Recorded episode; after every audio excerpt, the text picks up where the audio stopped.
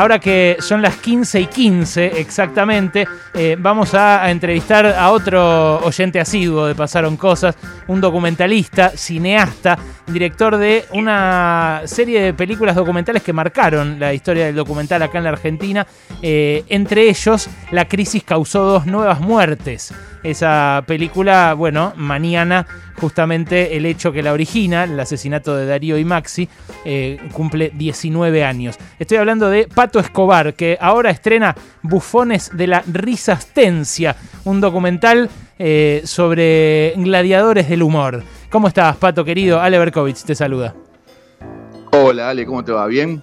Bien, muy bien, che, felicitaciones nuevamente. Pensé, disculpame, pensé que me llamabas por el partido del domingo. Nada que ver con esto del documental. ¿Con Santelmo? ¿En serio? Sante- ¿Y qué cuadro Sí. es usted? Sí, es fanático de Santelmo él y nos toca, nos toca al, al Verdolaga, pero no me quiero adentrar en ese En tema. la porque- isla. Les advierto que se comporta como un barra brava cuando habla de fútbol. Además, dice en la isla como quien dice, los vamos a, a- a- a comer con eh, cuchillo y tenedor. Sí, sí, sí, sí. sí, es un- No, es un barra brava. no, No, porque es- no, se puede, no se puede ir a la cancha ahora, ¿viste? Pero igual la gente en los techos que se avecina a la isla de la cancha, este, lo ve tranquila y con cuchillo y tenedor también, ¿eh? Espectacular.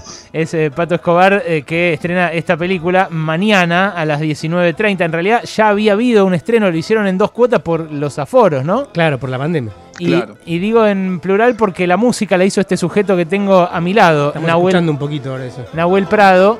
eh, Es uno de los tipos más creativos que vi en mi vida. un verdadero renacentista. Pato, contame, eh, él hace de cuenta que no está escuchando, Nahuel. ¿Te gustó la música?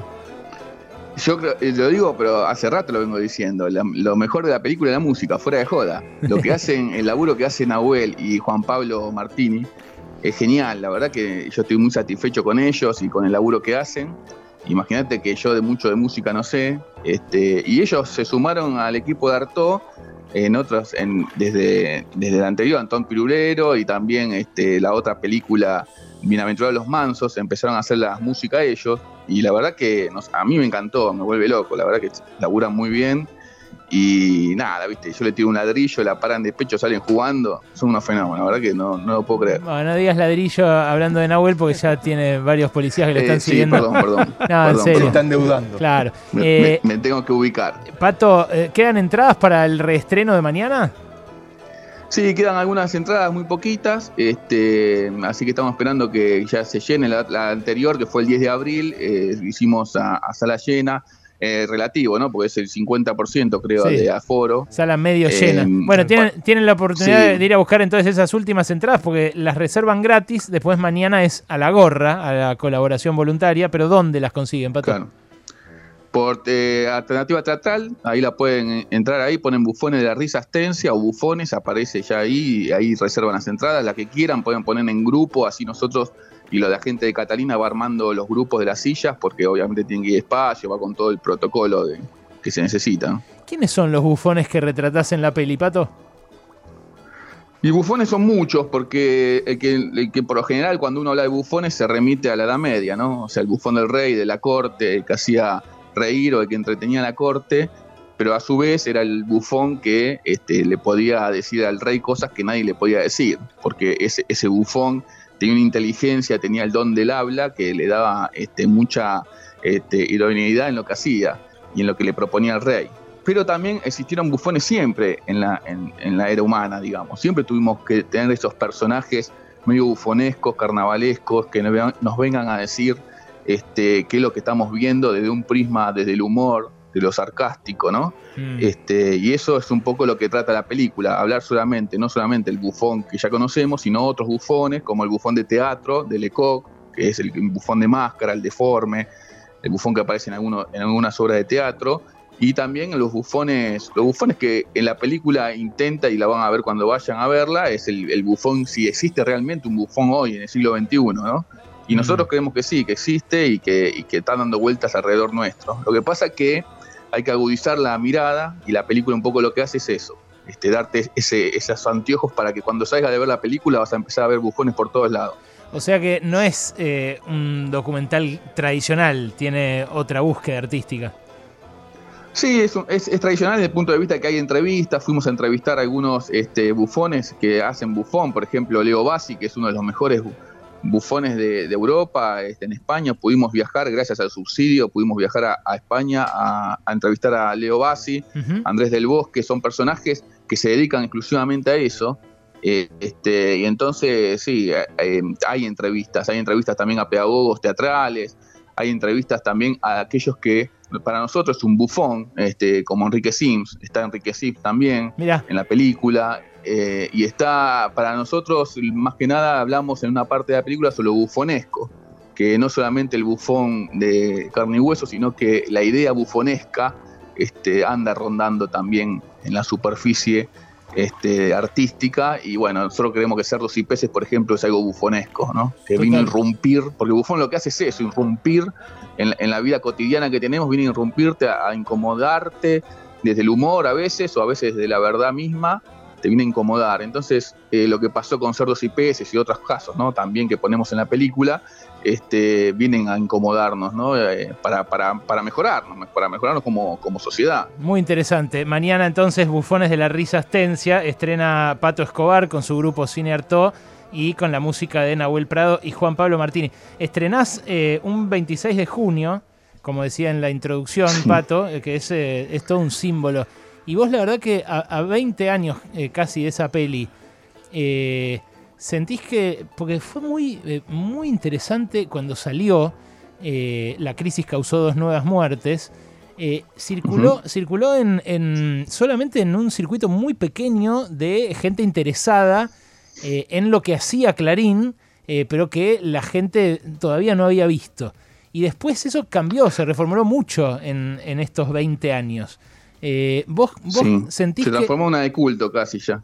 Claro, pero ¿qué, sentís respecto del periodismo? Que es de algún modo lo que vos... Eh, porque vos ahí, en esa entrevista con Blanc, ahora fallecido, eh, eh, nada, desmenuzás, desentrañás el, origen, el nacimiento de esa etapa, esa etapa de un diario que, bueno, indignó a, todo el mundo porque ocultaba que era el gobierno el que había mandado a reprimir y había asesinado a, dos manifestantes. Y era, fíjate vos, un gobierno peronista como los que después combatió eh, el propio Clarín con el periodismo de guerra de Julio Blanc.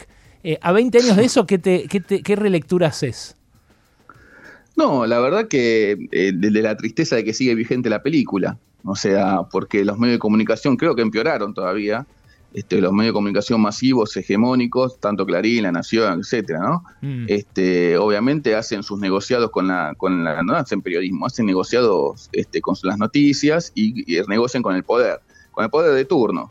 Este, así que lamentablemente sigue en vigencia. Cuando vean la película La crisis contra la muerte, que la hicimos, la estrenamos en 2006, también un 26 de junio de 2006, mm. eh, y sigue, sigue exactamente igual. Lamentablemente el periodismo cada vez peor. Se sigue hablando, cuando hay represión, se sigue hablando de, este, no, no hablan de represión, hablan de enfrentamiento.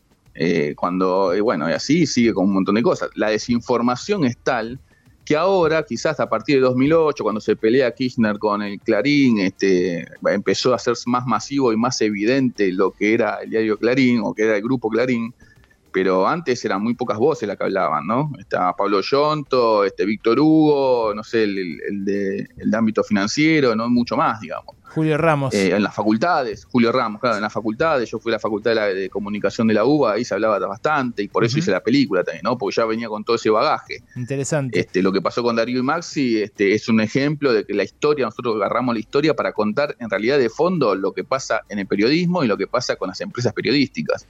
Y, eso sigue funcionando, siguen estando jerárquicas, o sea, sigue siendo exactamente lo mismo y peor. Interesante que lo veas así, muy interesante. Y, fíjate vos, las dos personas que mencionaste, eh, Pablo Yonto y, Víctor Hugo Morales, eh, que predicaban eso desde antes, desde aquel momento, desde 2001, 2002, después se hicieron kirchneristas. Vos no, ¿no?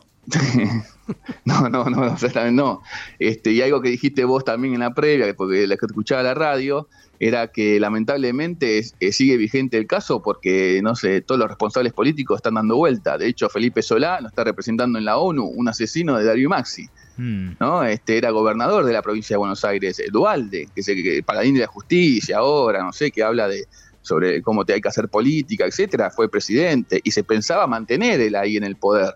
Él llama a elecciones porque pasa lo de Darío Maxi, entre otras cosas. Claro. Eh, entonces, eh, hay muchos, muchos, Aníbal Fernández, etcétera, etcétera. O sea, son todos responsables políticos que tienen que pagar y que lamentablemente los compañeros de Darío, en gran parte, y también este, obviamente los familiares, este, no lo consiguieron eso, no lo están consiguiendo en ese sentido, ¿no? Entonces, bueno, eh, es, es, algo que obviamente no, no, este, es, es un gobierno eh, en el cual, bueno, ese, vos recién me decías de que estrenábamos la película en lugares pequeños cuando estrenamos la crisis y acá sigue pasando lo mismo con bufones. ¿eh? Mm. O sea, el Inca, este gobierno lo está haciendo mierda. El Instituto de Cine no tiene ningún tipo de política de, exhibición al cine independiente. O sea, lo deja de lado, como siempre, lo dejó de lado. En el 2007 le arrancamos un subsidio, estos subsidios que estamos a dar, estos subsidios ya están corren peligro porque este, tanto Puenzo como como este, Aníbal Fernández se, se la están llevando puesto. Mm. Entonces, este, estamos en una situación muy complicada del cine, ¿no? Que hay que hacerlo todo a pulmón. Pato, ahí, ahí eh, ya estamos entonces eh, con la gente que está sacando las entradas. Reiterá dónde las pueden conseguir para el reestreno de mañana. Alternativa Teatral, entran por la web y ahí ponen bufones y directamente van reservando, esa la gorra. Así que bueno, esperamos mañana, este, va a estar muy bueno y vamos a estar ahí para, para echarle un rato entre todos. Pato, gracias por este rato y mucha suerte. ¿eh? Gracias a vos y bueno, por darle difusión a, lo que hacemos y muy bueno programa, loco. Así que ahí sigo eh, oyente. No sé si está, eh, te robo un minutito, Alejandro. El domingo, por ahí, ¿no? El, domingo nos vemos en, a la distancia. Wally ahí está volviendo para su columna, pero eh, ahí, ahí lo tienen, ahí lo tengo, ahí lo tengo. No, porque tengo una duda, tengo la proboleta, ¿qué hago? ¿La saco toda la noche afuera de la heladera, no? Así es. Perfecto, perfecto. Horas del quincho que acá. Increíble. O, participar en la consigna y la sacar del quincho. ¿Cree que eh, le puede hacer no, consultas justamente tengo una del quincho, por eso te preguntaba. Dale derecho, derecho al fuego, derecho al fuego. Espectacular. Abrazo enorme. Pato Escobar, documentalista, cineasta. Mañana presenta su nueva película.